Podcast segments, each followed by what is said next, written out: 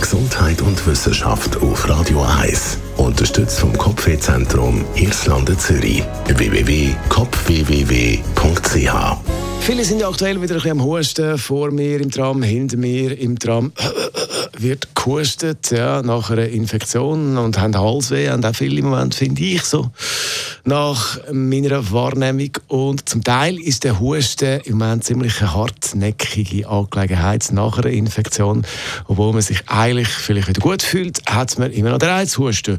Und da geht im Moment äh, ziemlich etwas um und das geht vor allem im Moment ziemlich lang mit dem Reizhusten. Forschende von der Samantha Green Universität Toronto, Kanada, reden in diesem Zusammenhang vom postinfektiösen Husten.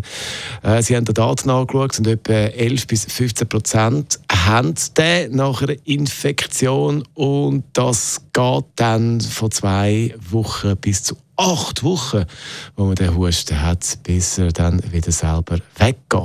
Acht Wochen ist doch ziemlich lang. Medikamente sind in dem Zusammenhang nicht nötig. Äh, altbekannte Hausmittel lange. Ja, Wasser trinken, Tee trinken, äh, dann irgendwie Salbei und was es da alles gibt, äh, um so ein bisschen dem Hustenreiz entgegenzuwirken. Allerdings ist es wichtig für die Behandlung, dass man gleich den Grund für Husten abklärt. Also wenn es länger geht, ist es einfach ein harmloser Husten nach einer klassischen Infektion, die viele haben, oder gibt es da doch noch einen anderen Grund? Also, es wird gehustet und der Husten ist eine hartnäckige Angelegenheit im Moment. When you try your best, but you don't succeed.